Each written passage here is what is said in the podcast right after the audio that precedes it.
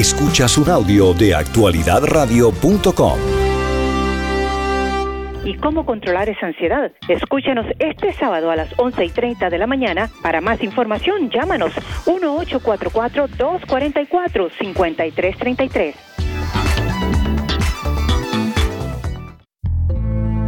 Este segmento llega a ustedes por cortesía de los cementerios católicos, respetando tu fe y las tradiciones. 305-357-5750.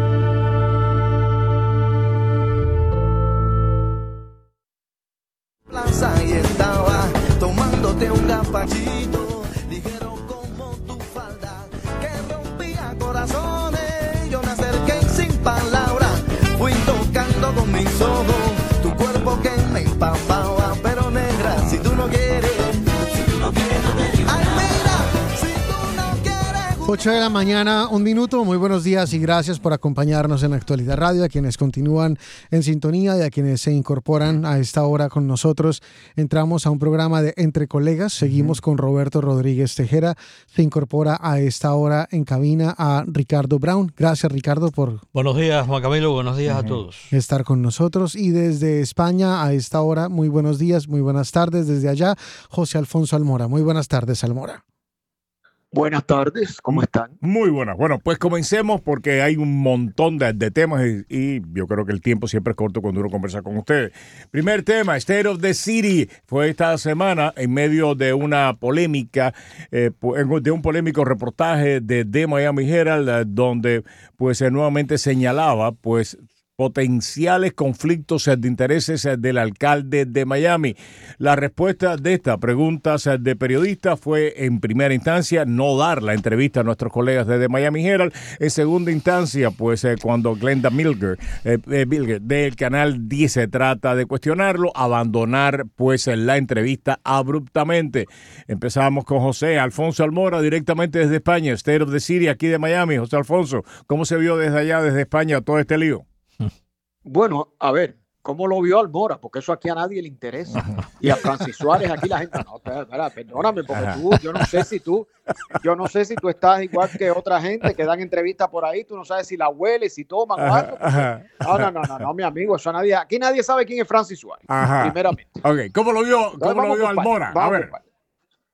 Eh, ¿Cómo lo vio Almora? Bueno, primeramente a mí me recordó mucho a Fidel Castro, a Hugo Chávez, que primero había que decirle a los edecanes de prensa, a los rompeolas, qué tú ibas a preguntar. Y después ellos decidían si te contestaban o no, si te daban la entrevista o no, y de momento se paraban y se iban. Entonces yo, a mí me da mucha pena porque honestamente, fíjate que Francis ni siquiera es cubano, es cubano-americano, él nació en Estados Unidos, vamos a estar claros. Entonces yo no sé de dónde se heredan esos patrones de comportamiento cuando se llega a ser funcionario público y cuando los 130 mil dólares anuales que gana el señor Francis Suárez los paga usted, los pago yo, bueno, los que viven en la ciudad de Miami. Entonces yo creo que los funcionarios públicos se deben al público y no pueden esperar una, una prensa complaciente, aunque es la mayoría de la prensa hispana de Miami, no pueden esperar una prensa complaciente que les va a preguntar siempre lo que ellos quieran. Mira, eh, eh, eh, eh, como dicen los americanos, este es un acto difícil. Mm. Después de esa descarga, yo no sé, quedo, quedo Mm. mudo. Mira, el, el discurso de, el único discurso que verdaderamente importa sobre el discurso de, es el discurso de la nación, que hay cierta tradición en Estados Unidos. El discurso del Estado del Estado, el discurso del condado del condado, el discurso de la cuadra, eh, del Estado de la cuadra, verdaderamente tienen poca relevancia. Usualmente lo que, eh, lo que hacen los alcaldes es que hablan las maravillas de la ciudad y efectivamente el, el- el alcalde Suárez habló de las maravillas, nos dijo que hay un desempleo en Miami de 1,6%. Yo no entiendo eso, yo no, sé, yo no entiendo cómo se mide el desempleo eh, de ciudad en ciudad. Por ejemplo, el que vive en Miami y trabaja en Coral Gables, ¿eso incide en la cifra de desempleo en Coral Gables o de Miami? El No, que no, perdóname, Diga. perdóname, perdóname. Perdóname, el problema es que el empleo en Miami se eh, baja mucho cuando tú sumas los 11 empleos adicionales que tiene el alcalde. Bueno, sí. no, y los 15 que tengo yo y los 12 que tiene Roberto y Juan Camilo. ¿qué- ¿Cuántos empleos tienes tú, Juan Camilo? No Dos. jodan esta Sí, sí, sí.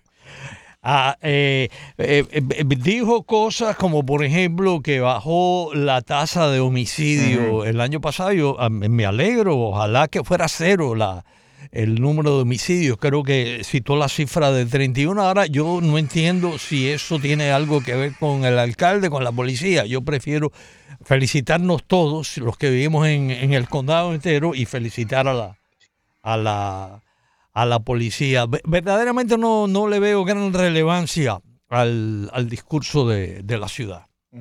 Mira, eh, Juan Camilo, adelante. Estamos, estamos trabajando en este momento, Juan Camilo y yo, en un avión eh, que acaba de aterrizar. Zaire, si nos puedes ayudar en esto, por favor, Zaire. Eh, un avión que acaba de aterrizar en el Aeropuerto Internacional de Miami de República Dominicana. Las imágenes que estamos viendo es que el avión tuvo que hacer un aterrizaje forzoso. No hay heridos hasta ahora. Va- de- vamos a. Ajá. Déjame, vamos a, a- darle siete, chance porque no lo veo en No, tampoco lado. lo veo. Vamos a esperar. Ok. Vamos a esperar. Eh, sobre el tema de, del- de Francis Suárez Ujú. y sobre lo que, lo que puede ser Ujú. eh, el, el discurso del estado de la ciudad, yo creo que es exactamente lo que vemos siempre. Esos discursos son triunfalistas. Nadie se monta en un discurso del Estado de la Unión, de la ciudad, del Estado, del condado, a decir, hombre, ¿cómo, cómo me fue de mal? Este año me fue terrible. Nadie lo hace. Eh, y, y creo que mm, me pareció interesante que lo hiciera desde Camilo's House, que eh, eh, se entiende que la problemática de las personas sin hogar es algo que afecta mucho al sur de Florida. Eso me pareció muy bueno. Me, me pareció terrible el tema de que el gran cierre de su discurso hubiera sido eh, el, el ondear la bandera de la transparencia. Que le dijera a la comisión, si ustedes quieren aumentar la comisión de 5 a 7 personas, yo no me voy a oponer. Si ustedes quieren que el alcalde de la ciudad sea un cargo de tiempo completo, yo no me voy a oponer. Como abriendo esa posibilidad para luego verse one on one con la prensa y negarle al Miami Herald esa posibilidad, sí me parece que fue terrible. Me parece peor todavía la excusa de la directora de comunicaciones de Francis Suárez, Stephanie Severino, que le dijo al Miami Herald que es que le estaban dando prioridad a los que tenían cierre, a los que tenían... Es que hay gente que tiene una emisión ahorita al mediodía, entonces vamos a dejar que ellos pasen primero. Sí, o sea, e- esa excusa de vamos a dejar por último a el periódico que acaba de hace dos horas publicar un artículo que claramente eh, levanta una cantidad de cuestionamientos, me parece muy triste. Me parece muy triste que no aprovechen ese artículo los medios de comunicación que tuvieron la posibilidad de hablar con el alcalde Francis Suárez para preguntarle por eso. Si usted está yendo al discurso del estado de la ciudad y va a sentarse con el alcalde tres minutos, pregúntele por el artículo que acaba de salir. Pero pues bueno, ya eso es, Es que la uno. falta de solidaridad y de respeto aquí entre los periodistas, algunos periodistas, eh, con, eh, con otros es realmente nuevo. Eso no existía antes. O sea, lo vimos cuando eh, pues Cesara Blasky fue agredida eh, mm, por el, el alcalde que le metió un manotazo a la cámara eh, y que pues eh, horas después estaba dando la entrevista a otros colegas sin que abordaran el tema de lo que había sucedido en esa entrevista O de forma superficial. o de forma superficial y le dieron entrevista para que el alcalde pudiera limpiar su imagen después de ese incidente tan lamentable. Eso no sucedía en el periodismo tra- tradicional, no existía eso. Si a- tú tenías una experiencia desagradable con un político, todos tus colegas eh, te, no solamente te respaldaban, sino que cuando entrevistaban a ese político le preguntaban por el incidente que había tenido contigo. Aquí hay periodistas eh, que no hacen, llamados periodistas que no hacen el labor. Hay una eso- práctica, y perdona que te interrumpa, hay una práctica que a mí me, me ha gustado mucho y lo he visto en algunos lugares. Acá creo que no la he visto. Y es que cuando un político eh, le hace una pregunta a un periodista y él decide no contestarla y pasar a la siguiente, el siguiente Te- reportero te- le dice, yo, mi pregunta es esa misma, la que acaba de hacer el anterior que usted no quiso contestar, esa es mi pregunta. Eh, Es que aquí, lamentablemente, hay un periodismo bastante malo, los editores son bastante malos. Dicho eso, el alcalde está en un hueco y no sale de él. Y lo que hace es utilizar partes de prensa para decir mentira. Eh, y a través de la mentira no se resuelven los problemas. Ayer mismo el parte de prensa que sacó el alcalde o la oficina del alcalde. Me pareció estridente. No es tridente, es que puso en boca de la Junta Ética Sí. del Estado cosas que no había dicho. Eh, conclusiones a las cuales no había llegado. Mintiendo no se resuelve el problema. Y los que están aconsejando el alcalde en estos momentos, eh, pues eh, deberían de, de revisar su estrategia. Que la ciudad de Miami tiene cosas de las cuales sentirse orgullosa, por supuesto. Que hay buenas noticias que dar desde la ciudad de Miami, claro que sí, nosotros nos alegramos que haya buenas noticias, pero es una ciudad envuelta en cualquier cantidad de problemas y uno no puede hacer desaparecer los problemas hablando de conspiraciones, de extrema izquierda, de que no me quieren, de que yo soy muy bueno y me tienen envidia. Los problemas no se resuelven así. Los problemas se resuelven enfrentándolos como hombrecito y saliendo pues a, a- a plantear y a defender no solamente la gestión de uno, sino también a contestar las preguntas difíciles que para eso son electos, para responder preguntas difíciles y para resolver. Ojalá que la oficina del alcalde se dé cuenta que están metidos en un hueco y que están cavando. Está cavando su secretaria de prensa, están cavando sus asesores, está cavando él y no se está ayudando en lo más mínimo. Pues, Dicho eso, pasamos a otro tema y es otra que está metida en un hueco y no se da cuenta, es nuestra congresista María Elvira Salazar.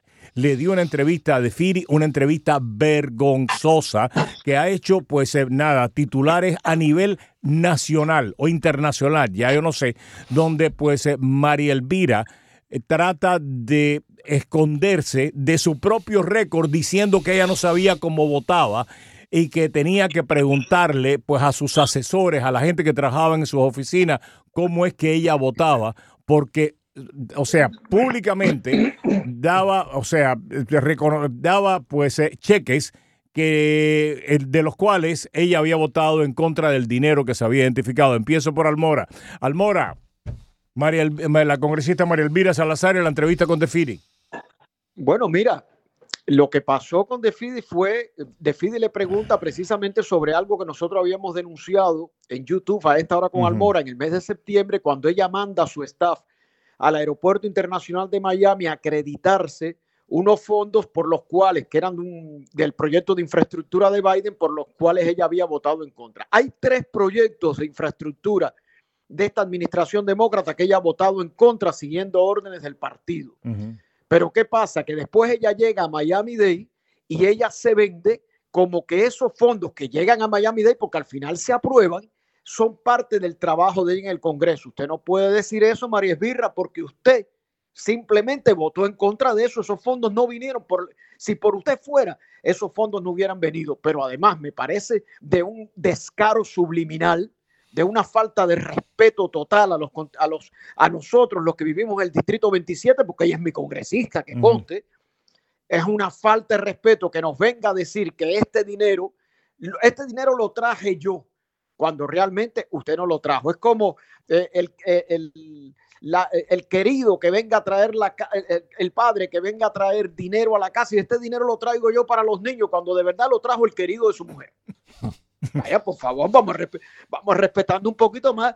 María Elvira tiene mala memoria, ya se le ha olvidado Cuba, a ella se le ha olvidado todo cuando le conviene cuando le conviene. Se le ha olvidado también que prometió donar su salario y hasta ahora no hay récord público de que ella haya donado un centavo de su salario.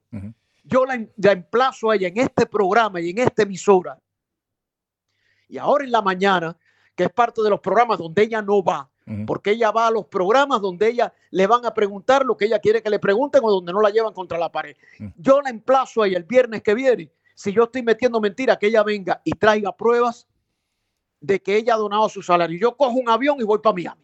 Y voy a estar allí cuando ella, cuando ella lo, lo muestre. Ricardo Brown. Mira, yo creo que lo- los políticos deben de ser consecuentes. Si- son eh, liberales, que lo digan. A- a- apoyo el gasto público para eh, aliviar las penurias económicas de la población empobrecida.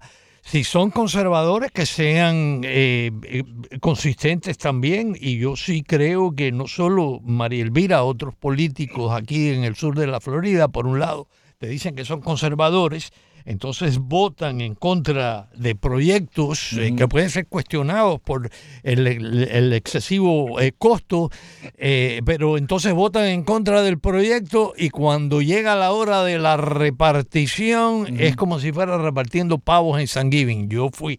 A mí me parece que eso es una inconsistencia y, y fue un mal momento para María Elvira. Vamos a ver si acepta la invitación de, de, Juan Camilo. de, de Almora. De, de eso creo que alguna vez eh, le preguntaron y ella lo que había dicho era que estaba esperando una aprobación porque quería, creo que era hacer algún fondo o algo similar para poder eh, donar su salario.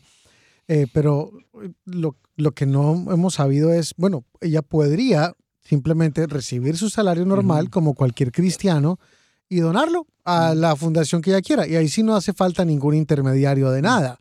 O sea, si la idea es donar el salario, no hace falta mucha burocracia. Simplemente cuando llegue el cheque, lo endosa a, una entidad, que puede ser Camilos House, que puede ser el- alguna organización en pro de la comunidad cubana o por la libertad de Nicaragua o por lo que sea. O sea, O a la iglesia, o a la iglesia donde ella va. o a la iglesia También. donde ella va. Mm, Eso sí, no, esa parte creo que no hay mayor, mayor problema. Pero eh, creo que sobre el tema de la entrevista de Defidi, sí me, me parece eh, muy interesante es que eh, eh, se excusó la congresista en, en decir algo y es, no me, no me acuerdo. Es que no me acuerdo, necesito más información porque me, me hace falta. Ese tema sí me parece delicado y es porque el tema del que salen esos dineros son algunas de las leyes más importantes que se han tramitado en los últimos años en Washington. Fueron además leyes bipartidistas. Tampoco es que fueron que las aprobaron los demócratas y se opusieron los republicanos. No, muchos republicanos apoyaron esas leyes porque reconocían que era parte de la recuperación que necesitaban muchas comunidades para poder salir adelante después de la pandemia. Entonces, tampoco era como que eso era una ley nunca antes vista o una ley que singularizaba algunas universidades como para decirnos que no tengo ni idea de qué me están hablando. Eran leyes súper famosas. Mira, María Elvira tiene una memoria muy selectiva, ¿no? Eh, y digo esto porque eh, María Elvira, ah, yo creo que está, piensa que ser congresista es eh, hacer un reality show de la misma manera que lo hacía su antagonista, enemiga, adversaria, Laura Bozo. Y cada día que pasa, la gestión de María Elvira como congresista se parece más a los shows que hacía Laura Bozo. No parece la gestión de una congresista, parece una imitación pobre de lo que hacía Laura Bozo, de la cual eran bastante, eh, o sea, era, por llamarle de un tono bastante eh, suave, adversarias, ¿no? Eh, lo que María Elvira, cuando niega que, se, que no se acuerda de la manera que vota, María Elvira tampoco se acuerda de la manera que iba a Cuba compulsivamente. No es que fuera a Cuba, es que iba a Cuba continuamente. Yo me acuerdo, y lo he dicho en muchas ocasiones, un promo en WQA, cuando ambos trabajábamos juntos en WQA, donde María Elvira se vanagloriaba de haber ido casi más de 60 veces a Cuba y muchas de esas visitas no fue como periodista. Por eso es que me molesta que María Elvira critica a los que van a Cuba ahora cuando ella no salía de Cuba.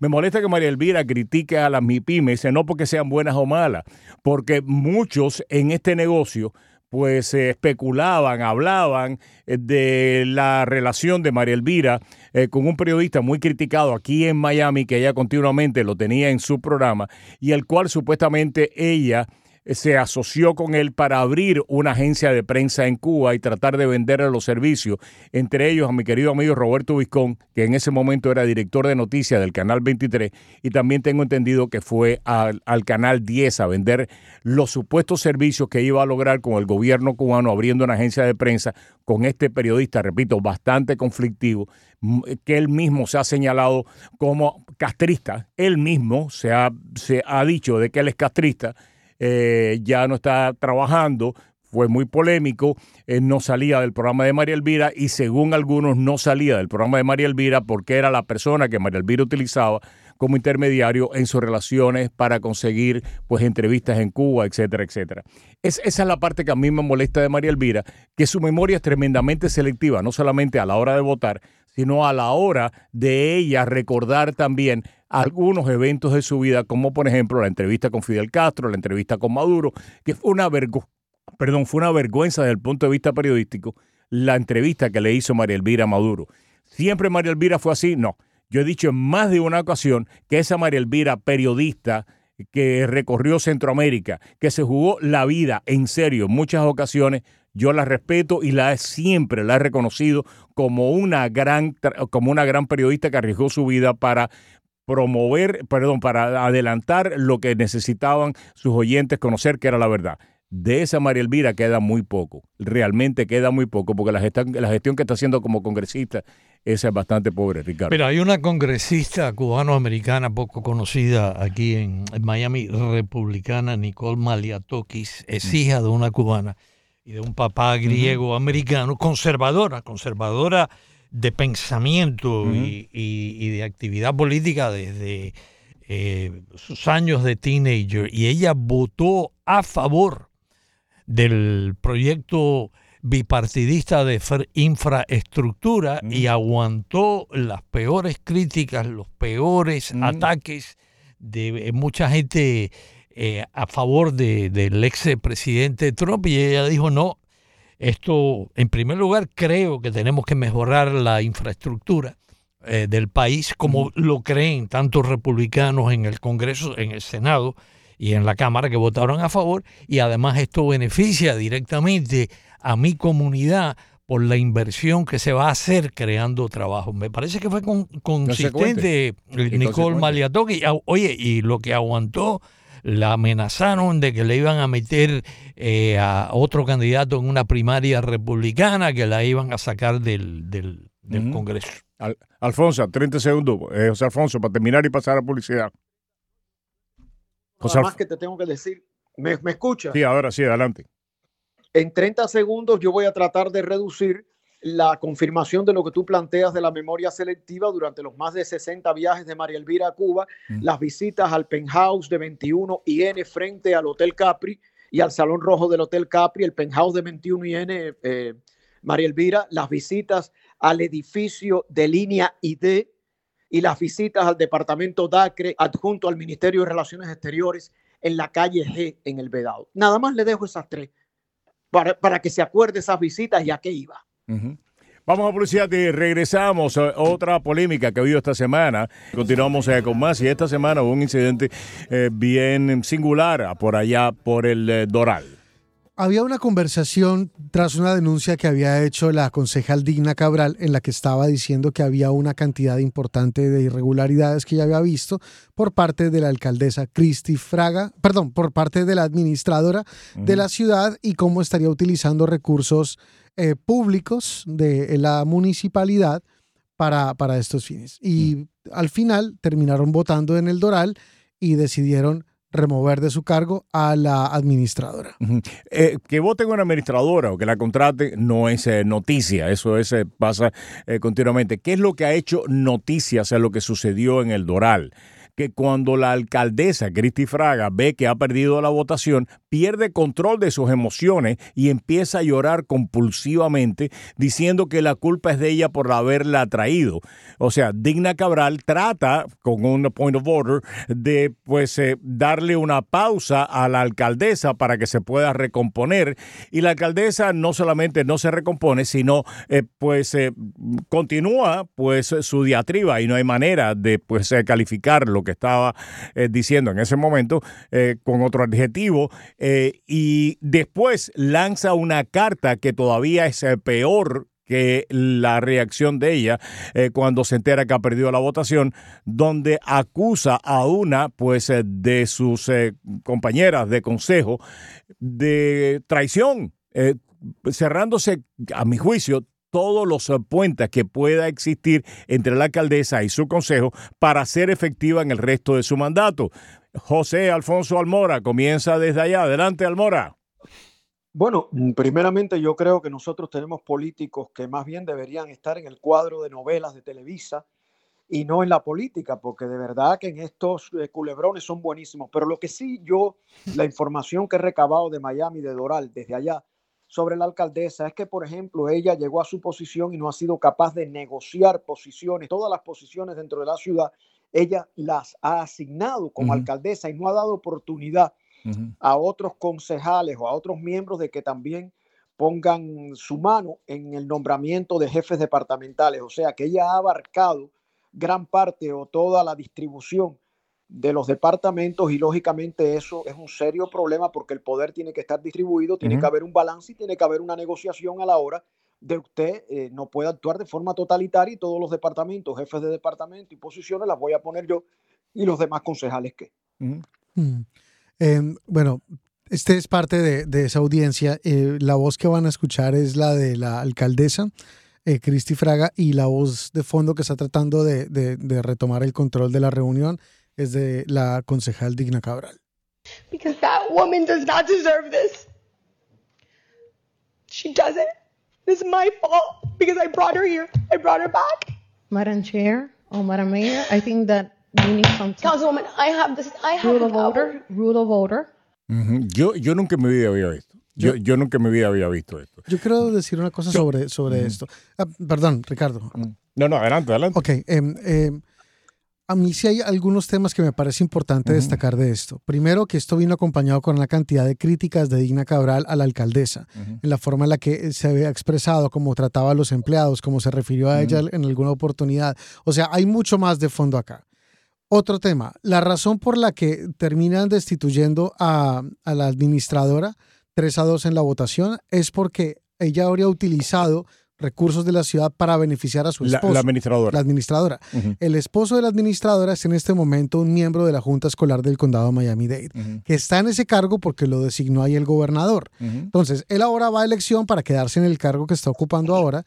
Y lo que dicen es, usted como administradora manda a hacer unos videos y en esos videos aparece también este señor que obviamente está en campaña.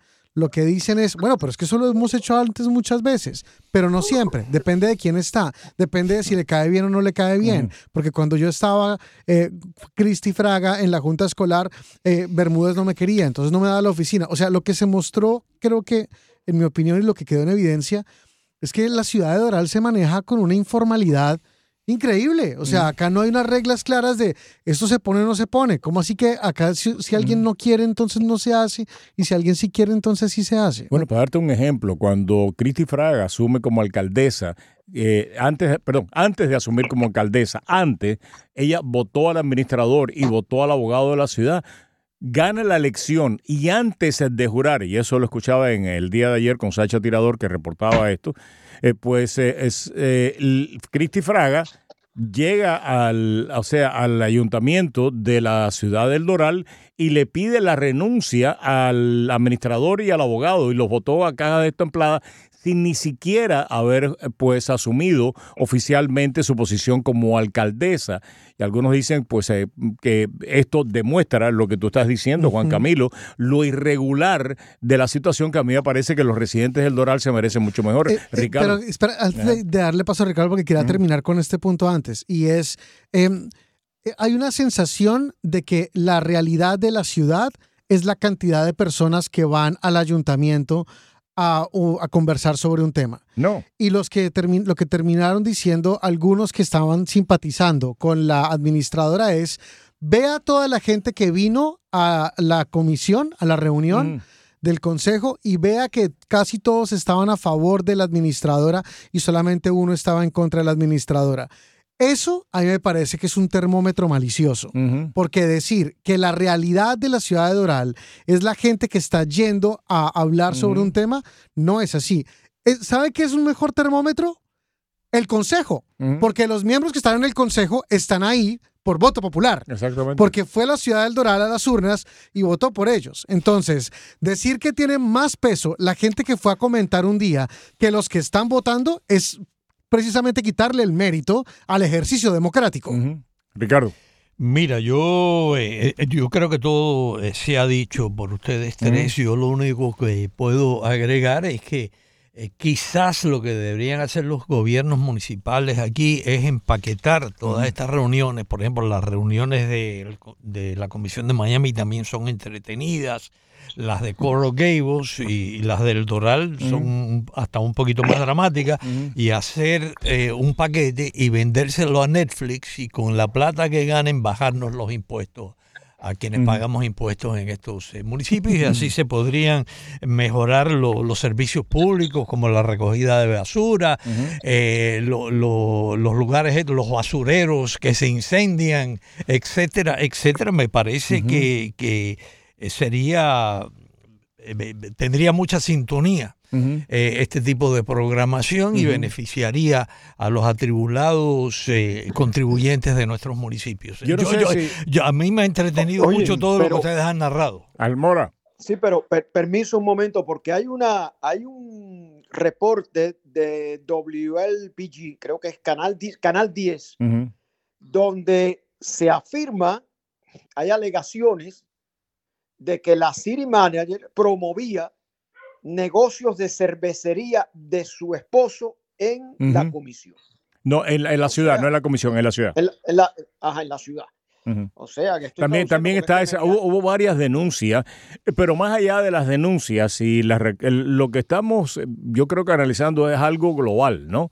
Eh, es de la manera que se está gobernando, eh, pues, eh, en la ciudad del Doral, que deja mucho que desear. Ojalá que la- los tres, que aparentemente esta nueva alianza, de- eh, y yo espero, eh, creo que Piñeiro, que es bastante inteligente, se va a dar cuenta que va a tener que abandonar, pues, ser eh, pues un voto minoritario continuamente, porque yo veo que esta alianza probablemente se mantenga por un tiempo producto precisamente de la reacción de, la alcaldesa que no ha tirado puente, al contrario, los ha dinamitado. dinamitado de una manera yo creo permanente y creo que Piñeiro va a tener que va a terminar eh, pues entendiendo que su supervivencia política no depende de su alianza con la alcaldesa, sino de tratar de tirar el puente, los puentes que no está tirando la alcaldesa con estas tres concejales, eh, que todo parece indicar que van a ser la mayoría por un tiempo bastante prolongado.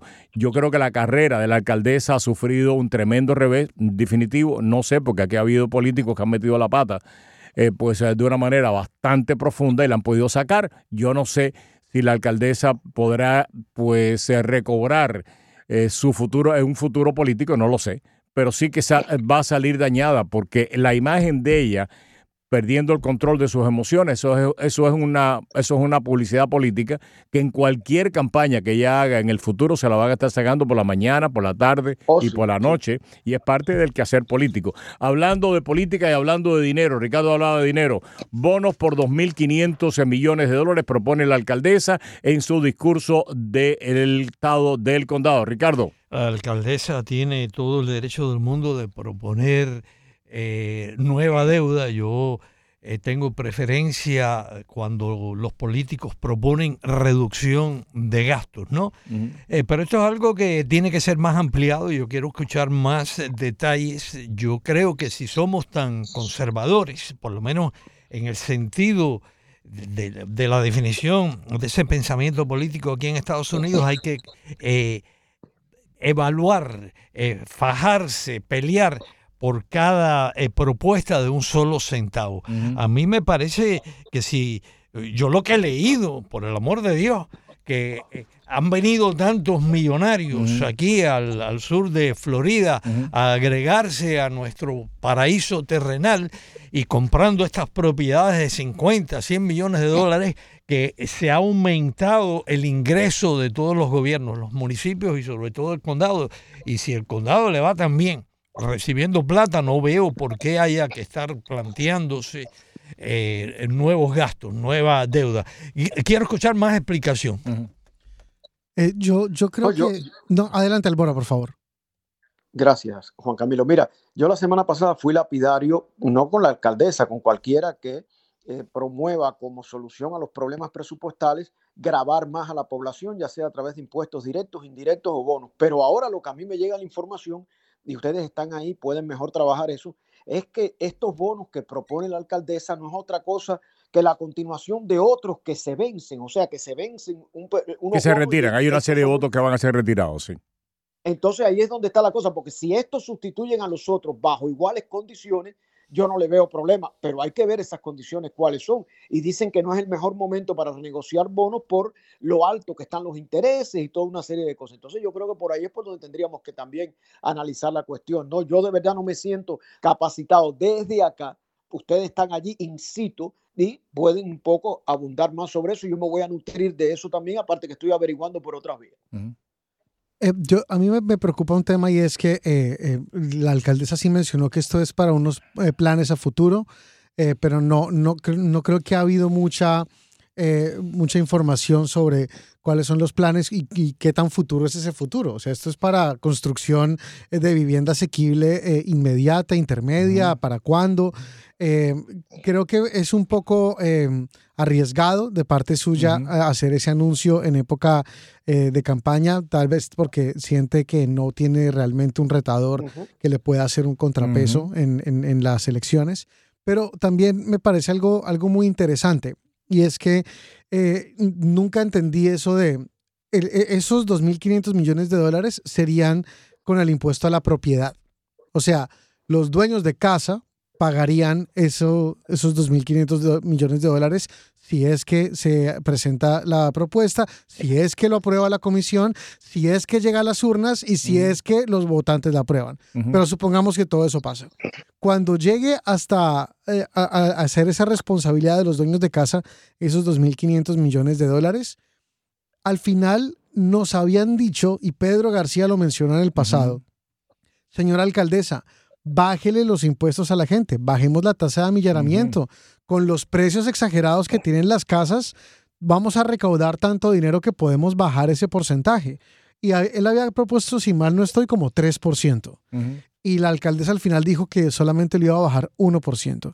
O sea, le bajaron un punto porcentual de lo que van a pagar de la tasa de amillaramiento los dueños de casa para luego restablecérselo por otro lado en forma de 2.500 millones de dólares. Me parece que más allá de, de, de, de una mala idea, me parece un malabarismo innecesario. Mira, yo lo que creo que esto es un síntoma de una administración que tiene que hacer una introspección y darse cuenta que está cometiendo uno y otro error. Esto es un error autoinfligido. No el pedir el dinero, no lo sabemos. ¿Y por qué? O sea, ¿y ¿por qué digo de que el pedir el dinero no es un error? Lo que es el error es no decirnos para qué es el dinero, para qué se, cómo se va a pagar, no haber hablado con los comisionados, no tener un plan para poder explicar todas estas preguntas que nosotros tenemos. Si ella iba a pedir 2.500 millones de dólares, su equipo debía haber estado listo para responder a todas las preguntas que tenemos. Tenía que haber estado listo para decir y contestar la pregunta que tiene ahora Almora. ¿Van a subir los impuestos a la propiedad o no? ¿Cuánto van a subir? Los intereses están al 8%. Si se retira la deuda, esa deuda que se está retirando estaba al 0%, al 2%, al 3%. ¿Y cuál es el impacto que, vamos a tener eh, con un préstamo de 2.500 millones de dólares que no lo vamos a poder refinanciar por lo menos en 15 años, 20 años? Porque nadie te va a dar esa cantidad de dinero para que tú estés refinanciando toda la semana. Todas esas preguntas debía haber estado lista la alcaldesa para contestarla, pero esto se suma a otras preguntas que no ha estado listo para contestarla tampoco. No estaba lista para contestar qué es lo que está pasando en el aeropuerto y en vez de asumir responsabilidad, dijo, esto está pasando hace décadas. Eso es mentira. Eh, eh, cuando vino la cuestión eh, del anuncio de que no se iba a pagar por el, te- o sea, por utilizar los servicios de ómnibus, de aquí en el condado de Miami-Dade, no lo hizo ella, lo hizo el director del departamento, lo tuvo que suspender. Tuvo que suspender a la señora que estaba a cargo del departamento de animalitos, porque entonces no estaba haciendo su trabajo y hubo un conflicto con una superdonante que ella tiene y la señora y terminaron pues, eh, pues suspendiendo a esta señora. Hubo un conflicto eh, también con el anuncio de la gasolina, no se sabía quién lo había hecho, perdimos dinero. O sea, es la suma de todas estas pequeñas y grandes cosas que están dando la impresión que la oficina de la de el condado, perdón, de la alcaldesa del condado de Miami-Dade no sabe lo que está haciendo y le está y está provocando que ella luzca mal, ella luzca mal. Porque la culpa de que ella saliera sin estar preparada para explicar todas estas preguntas que nosotros tenemos es de la gente que está alrededor de ella. Que la tenían que haber preparado, que le tenían que haber dicho, esta es la manera que se va a pagar. Cuando te pregunten esto, esto para esto vamos a utilizar este dinero. La culpa de lo que está sucediendo en el aeropuerto y de lo que se dijo en, eh, la conferencia de prensa del aeropuerto es de los que le prepararon ese discurso diciendo de que la culpa de lo que está pasando ahí la tenían otras administraciones. ¿Qué es lo que provocaron? Que saliera Jiménez, que a nosotros nos llamaran otros administradores para decirnos, esto no es así, lo que están diciendo es mentira, porque la Terminal Sur se terminó en el 2008, eso no hace décadas, la Terminal Norte se terminó en el 2013, esos elevadores eran nuevos, ¿cómo van a decir que no se, que no se, le, daba, que no se le daba mantenimiento hace décadas? Esa culpa la tiene su equipo que está cometiendo errores y está dando la oportunidad a sus adversarios, como está pasando ahora en, en Jayalía. ¿Qué es lo que está pasando en Jayalía? Una concejal que nadie la conoce, que llegó allí y no hablaba, que le decían la muda, eh, y que ahora está tomando el liderazgo, el liderazgo, esta señora que no había hablado nunca. ¿Quién le decía la muda? Yo, yo no sé quién. yo no sé quién, no me habla. Pero que le decían a la señora, y ahora la señora esta está hablando por todos los lugares, una campaña ella y la, la comisión de Jayalía y el consejo de Jayalía en contra de los bonos de la alcaldesa le están dando la oportunidad a los adversarios y a los enemigos políticos de la alcaldesa de atacarla. La culpa es de su equipo que está pro y que está dirigiendo pues sus comunicaciones, está dirigiendo su mensaje, está dirigiendo esto. ¿A quién se le ocurre que tú salgas con un paquete de 2.500 millones de dólares y no hables con los comisionados? ¿A quién se le ocurrió Nadie eso? tiene ni idea. Los comisionados se enteraron en el discurso. Es para votar. La persona que le dijo, sale ahora a, a, a, anunciar esto, pero no hables con los comisionados. La alcaldesa debería de votarlo hoy por la mañana. Señora alcaldesa, la están hundiendo. La están hundiendo a usted. Yo- Eso es política 101. Llegar a cada comisionado y decir, voy a pasar un paquete de 2.500. ¿Qué tú quieres para tu distrito? Ah, mira, yo necesito cuatro casas, necesito, pues esto, ah, lo vas a tener en este paquete. Ay, pero la de tiene que salir recursos humanos también la sacaron, ¿no? Ah, también, también, José Alfonso. No, yo lo que creo, lo dije la semana pasada y sigo creyendo, no, no soy de teorías conspirativas, pero en este caso creo que desde el primer día que la alcaldesa llegó al poder ya se preparó toda una infraestructura conspirativa para que ella no logre su reelección, porque desgraciadamente, aunque no es una posición partidista, ya se enfoca como partidista por parte Mm. de factores, no solo en el condado, Ajá. sino al frente de otras alcaldías. Y lo que, le han, lo que le están haciendo a la alcaldesa, indiscutiblemente, que ella no es infalible como el Papa, ni mucho menos, ni el Papa tampoco lo es para mí, pero bueno, eh, lo que sí le están haciendo es un colchón. No, Hablando pero es que ella se está dejando, ella- pero haciendo ella se está, eh, a- a- ella se está acosta- acostando en el Uh, colchón. yo estoy de acuerdo con Almora. Ah, no, sí. claro, no, no, claro. no, no, no, espérate un Sospechoso. momentico. Tiene que ser sospechoso esto. No. Tiene que haber alguna intención eh, detrás de esto, porque ta- Pero tanto lo que- lo- error, tanta Pero tú sabes qué es lo que me está diciendo alguien con todo sentido. Entonces la alcaldesa no sabe dónde está parada, ¿no? Porque la impresión que da es que la están manejando y ella no le dice a la gente que la están manejando, oye, yo no puedo salir a decir esto sin hablar con los comisionados. Oye, yo no puedo salir a decir esto sin saber cómo lo voy a pagar, de dónde voy a sacar el dinero, para qué lo la, quiero. la conferencia. Eh, o sea, mira, pero, eh, infor- yo, yo, pero nada más que quiero decir esto.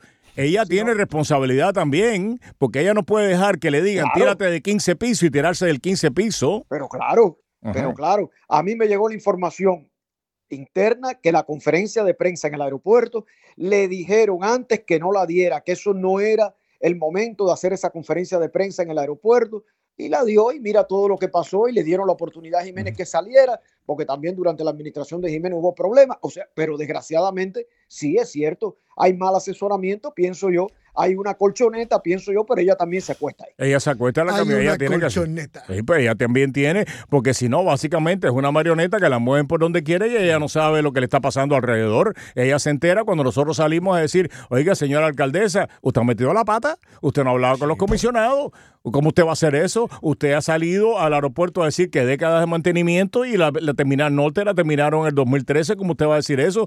Perdón, nosotros no estamos acá para estarle diciendo a ella y a su equipo lo que tienen que hacer y ella, ella o, o- sabe lo que está haciendo o no sabe lo que está haciendo, pero hay responsabilidad del equipo, pero hay responsabilidad de ella también en decir, yo no voy a hacer esto. ¿eh? Y todavía decía, de, aquí estuve, ahora me acabo de acordar, Jiménez estuvo hace unos días, hay 700 millones de dólares, to- 700, que eso es bastante dinero de la emisión de bo- de bonos del 2004 que todavía no se han gastado. Y hablábamos con Tomás Regalado el otro día, todavía hay un montón de dinero, montón de dinero de la emisión de bonos eh, que se, eh, o sea, que se pasaron en la ciudad de Miami que tampoco se han utilizado. Entonces nos piden dinero, nos vuelven a pedir dinero y no gastan el que tiene en lo que dijeron que lo iban a gastar.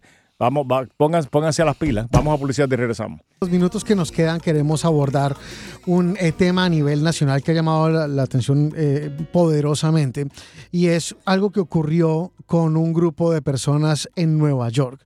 Eh, la- el Departamento de Policía de la Ciudad de Nueva York se ha mostrado indignado por la manera en la que la justicia ha manejado este asunto. En Times Square, durante el fin de semana, hubo un enfrentamiento eh, de algunas personas que estaban allí y terminaron mi- mientras unos policías estaban evacuando a eh, unas personas que se encontraban en Times Square, terminaron golpeando a los policías. Hubo 12 personas al menos que agredieron a los uniformados.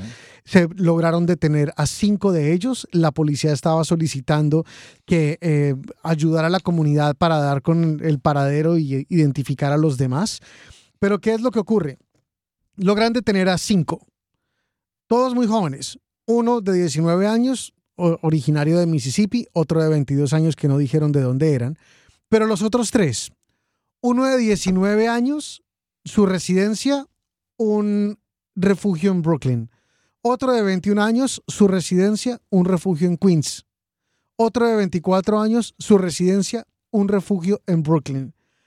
Cuatro de esos cinco recuperaron su libertad sin fianza. Sin fianza. Y la última actualización que vi de CBS decía que ya eh, el otro seguía eh, eh, siendo procesado. Pero la indignación viene por, por qué. Al momento de salir de, de la reclusión, de la detención, uno de ellos le pinta una paloma, le muestra el dedo, he, eh, shows the finger, the middle finger, a las cámaras. Y la sensación generalizada, y como solicitó la misma gobernadora, es, no podemos continuar con esto. ¿Por qué? Porque muchos de los detenidos eran inmigrantes que habían llegado hasta Nueva York y que estaban esperando algún caso o algo similar. Mira, esto se ha convertido en una noticia eh, nacional. Hoy en Nueva York, sobre todo, eh, se está diciendo, lo, lo- lo- lo- lo están diciendo casi todos los medios en Nueva York, que la policía eh, ha, ha dicho que cuatro de los arrestados que habían sido puestos en libertad sin fianza, que eso es inconcebible. Aquí en este país, eh, hasta hace poco, una agresión a un policía era un, era un- lío grave. Ahora resulta que una, eh, unos truanes, unos delincuentes que no son de este país, eh, que supuestamente han solicitado asilo político, habría que ver cuál es la justificación que tienen, eh, agredan a, a, periodi- a, a- policías en la ventana del mundo, que es Times Square, los metan presos, eh, pero en cuestión de horas estén libres. Cuatro de ellos, según dice NBC4, según dicen los dos tabloides de Nueva York, New York Post y el Daily News, se montaron en un autobús en la noche del miércoles rumbo California. Están desaparecidos, son prófugos de la justicia en este momento. Es una noticia lamentable porque no debe de reflejar el comportamiento eh, de la comunidad venezolana. Son venezolanos lo- lo- los agresores, eh, que es una comunidad decente, que es una mu- comunidad eh, que definitivamente en donde quiera eh, que se ha radicado, pero sobre todo aquí en el sur de Florida, eh, ha contribuido al bienestar económico, al bienestar social, a la cultura. Es terrible, pero yo creo que hay que reportarlo y, y- y que cada cual llegue a su conclusión. Pero yo creo que es inaceptable que se agreda a policías, que se agreda a cualquier persona, a cualquier persona, que hay una agresión pública filmada, las imágenes transmitidas por todo el, el- el planeta y que estos delincuentes los pongan en libertad sin fianza. Y ahora algunos de ellos se han, se han fugado. Yo creo que deben ser arrestados si son declarados culpables, que definitivamente lo van a hacer. Las pruebas son contundentes, que cumplan condena aquí y después de, de cumplir condena que los deporten inmediatamente. Almora. Almora. ¿Está ahí? ¿Pero ¿Lo perdimos? No. José Alfonso, adelante. Bueno, mientras pues recobramos eh, la comunicación eh, con Almora, eh, de acuerdo con todo lo que están diciendo, lo que no sé, y esto es lo que yo creo, es que debemos de tener cuidado pen- pensando de que esto es la manera que se trata a todos los inmigrantes que violan la ley, porque no es así. Si no eh, esto pues eh, no fuera noticia. Hace noticia que la lo hace noticia no solamente lo que vimos, sino de que es un hecho singular. Así no es como se comportan todos los inmigrantes. Así no es como se comportan los inmigrantes venezolanos que están llegando aquí a tratar de encontrar una mejor vida, a trabajar y a esforzarse. De la misma manera que no representaban a los cubanos, los criminales que vinieron durante el Mariel, los criminales que vinieron en la década de los 60 que se convirtieron en los grandes, o sea, en los grandes traficantes de droga en Estados Unidos y en Nueva York, que tú vienes de allá y tú lo conoces bien, cubano, americano, algunos de ellos que lamentablemente pues se prestaron servicio en la Brigada Asalto 25 506 y se convirtieron después en narcotráfico, en narcotraficantes grandes. Esa gente no representaban a los cubanos, no representaban el esfuerzo de, esa, de, de, esas decenas de miles de personas que vinieron en la década de los 60, ni los delincuentes que vinieron por el Mariel representaban a los cubanos que, que vinieron por esa vía, que eran trabajadores, y así sucesivamente. Yo creo que el, el peligro de esto es eh, que, que pensemos de que esta es la manera que se comportan todos los inmigrantes, que generalicemos cuando esto es un hecho singular.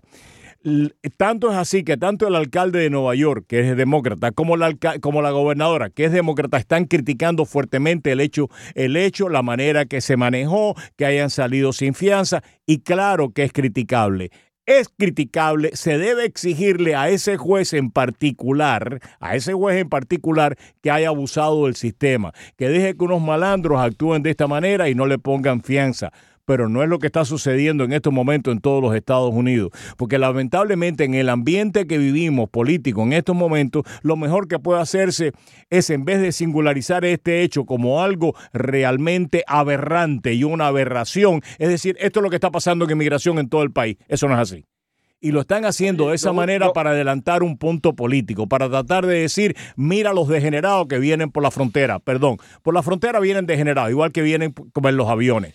Eh, y en la década de los 60 vinieron también delincuentes, bien grandes delincuentes, de la misma manera que vinieron después en otras emigraciones de cubanos y por ahí, por esa frontera, están entrando delincuentes. Delincuentes que hablan por radio en el día de hoy y se, y se hacen pasar por patriota y hablan por radio y critican la frontera cuando ellos la, la, la cruzaron y critican de que la frontera está abierta cuando ellos cruzaron esa frontera estaba abierta la frontera. ¿eh? O critican que vengan gente por los aeropuertos cuando ellos vinieron por los aeropuertos, expiraron su visa y después pidieron asilo y debían haber pedido asilo, déjame no decir una barbaridad pero de, por otra circunstancia. Pero lo que yo creo es que no debemos o prestarnos a ser cómplices de que el sistema judicial norteamericano ampara a los delincuentes, porque no es así, que el sistema judicial norteamericano, en e, estas cosas ocurren todos los días, porque no es así, o que los inmigrantes venezolanos que están llegando por esa frontera, todos son unos delincuentes, porque no es verdad. Y para adelantar un punto de vista político partidista, estamos criminalizando a toda una inmigración que por supuesto algunos son delincuentes, pero la mayor parte son gente trabajadora que vinieron aquí por las mismas razones que yo estoy aquí, que tú estás aquí y que todos los que están escuchando este programa están aquí, huyendo de la situación de nuestros países y para hacer de este país un país mejor. Almora, tienes tú la última palabra. No, no, simplemente que yo, yo concuerdo en todo contigo, pero también hablando de Venezuela, llegaron muchos delincuentes de cuello blanco que dilapidaron ese país y que trajeron como consecuencia lo que ahora hay en Venezuela. Y lo otro, mm. eh, yo quiero mucho a Ricardo, pero Ricardo en el papel del padre de las casas, de padre benevolente, pide de que esta gente, si son capturados, que pidan cumplan condena en Estados Unidos. No, Ricardo, yo no, tengo por qué pagar los gastos. Oye, de oye, eh, eso no, oye, oye, eso no es un argumento factible. Somos un Estado de Derecho. Una persona que haya nacido aquí y agrede un, un policía tiene que cumplir eh, ah, bueno, condena aquí. No, no, no, o, sea, es obligación de nosotros que se haga cumplir la ley. si son declarados culpables, que los metan presos y después de que cumplan la condena, que los voten. Aquí no, hay, no puede haber un tipo de inmunidad para la agresión a un policía. Ricardo, Ricardo, yo estoy de acuerdo contigo. Yo Bueno, lo que te digo no me pelees, no me regañes, Pero espera un momento, espera un momento. Yo lo que te digo es que estos inmigrantes ilegales, si son inmigrantes ilegales, no nacieron en Estados Unidos y si atacaron a un policía, los monto en el primer avión. No, no, no, no, los montas en el primer avión después que hagan hard time y tengan que enfrentarse a las cosas. Mira, las cárceles aquí no son eh, el Hotel Hilton. No, Eh, Ricardo, la pero yo no le voy a pagar la comida a esta gente, Ricardo. yo no, le voy a pagar la cárcel a esta mira, gente. Mira, mira, lo, lo- lo que vas a pagar es que cualquier persona que le cruce por la mente hacer algo semejante sepa que primero va a tener que enfrentarse a una cárcel en Estados Unidos y sobre todo las de Nueva York, Rikers Island tiene Ajá. fama de ser bastante peligrosa. contigo. No, no, no, no. desacuerdo Amén. Ya, se- bueno, ya aquí seguimos esta conversación. La, la ley se Un cumple, no hay seguridad. Lo- los montarían en un avión, entonces los sueltan en Venezuela lo- lo- eh, para que sigan su pellejo. No tienen que cumplir. Y que vengan de aquí, tengan que cumplir aquí la pena, aquí, hard time en Rikers Island, exponiéndose quizás a su virginidad, eh, porque hay que decirlo así, y entonces después de que cumplan la condena, que los voten. Que los voten, sí señor, para afuera. Regresamos en solamente unos minutos. Eso es Eh, un tipo de inmunidad inaceptable. José Alfonso Almora, gracias. Ricardo Brown, buen fin de Abrazo, semana, mi querido hermano. Buen fin de semana.